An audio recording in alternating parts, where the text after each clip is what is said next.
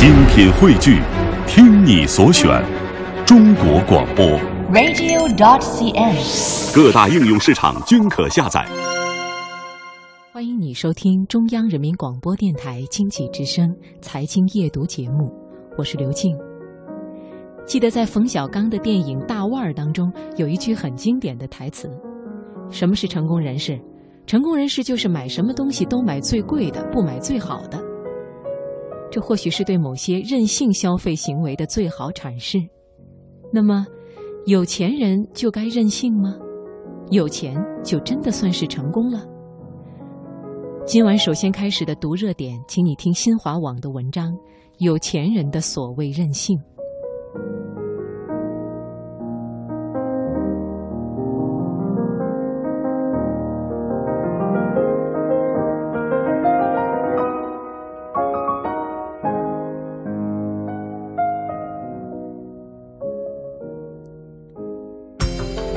生活的脉搏，读出热点的精华，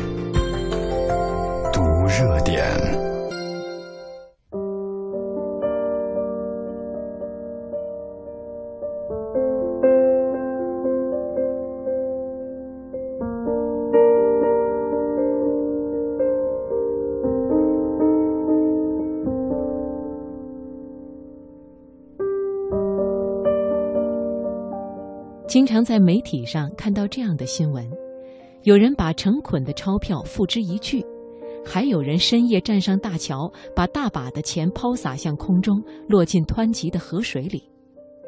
没钱的我们看了，往往很愤懑地扔下一句：“这人一定是疯子。”但是他真的是疯子吗？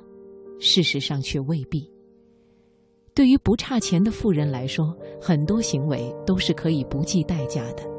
他们所图的就是内心的快乐。将钞票点燃的一刹那，钱在他们眼里是一文不值的，就像是一张废纸，甚至是一片枯叶。有钱人的世界，我们似乎不懂。所谓经济基础决定上层建筑。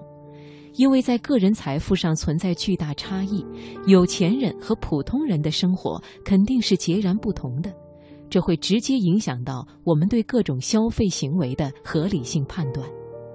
另外，还有不少有钱人人前风光，背地里却过得并不如意，他们承受了常人难以想象的工作和生活压力，需要通过另类甚至是极端的消费行为，让这种压力得以排解。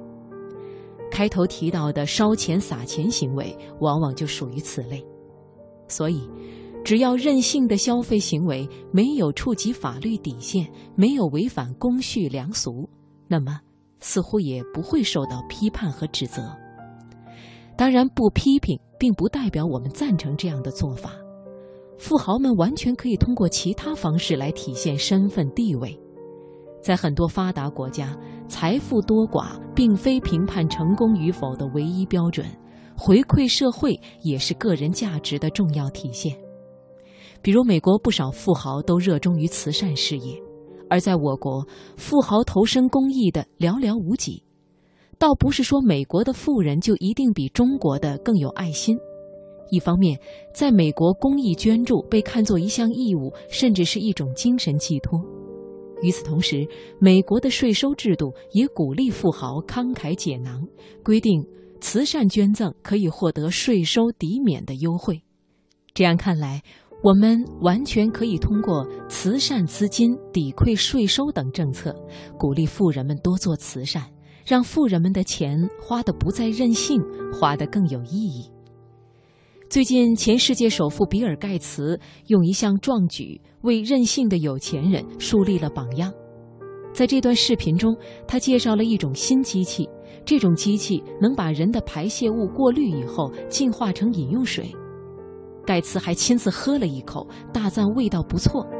盖茨说，这种新型机器能够处理十万人的排泄物，每天能够产生八点六万公升饮用水，提供二百五十千瓦特电力，每台装置的价格大约一百五十万美元。